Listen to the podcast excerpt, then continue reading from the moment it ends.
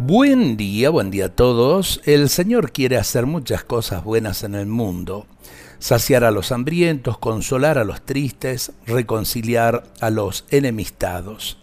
Pero normalmente Dios hace estas cosas a través de nosotros.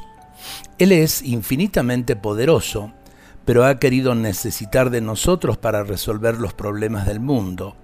Por eso es tan importante que cada uno cumpla bien con su misión si realmente nos preocupan los problemas del mundo y las angustias de los hermanos, podemos ofrecernos a Dios cada día para que Él nos tome como instrumentos suyos.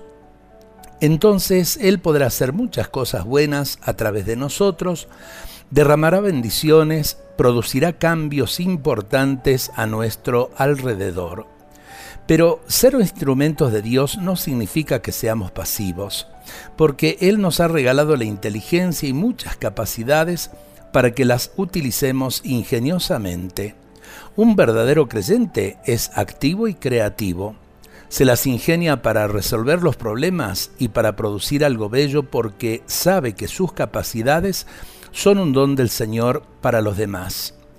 Y si no es un creyente, creo que hay algo que es la fraternidad humana que nos lleva a obrar bien, a cuidar el mundo, a cuidar al hermano, a cuidar al prójimo, a luchar por los valores que realmente nos ayudan a vivir.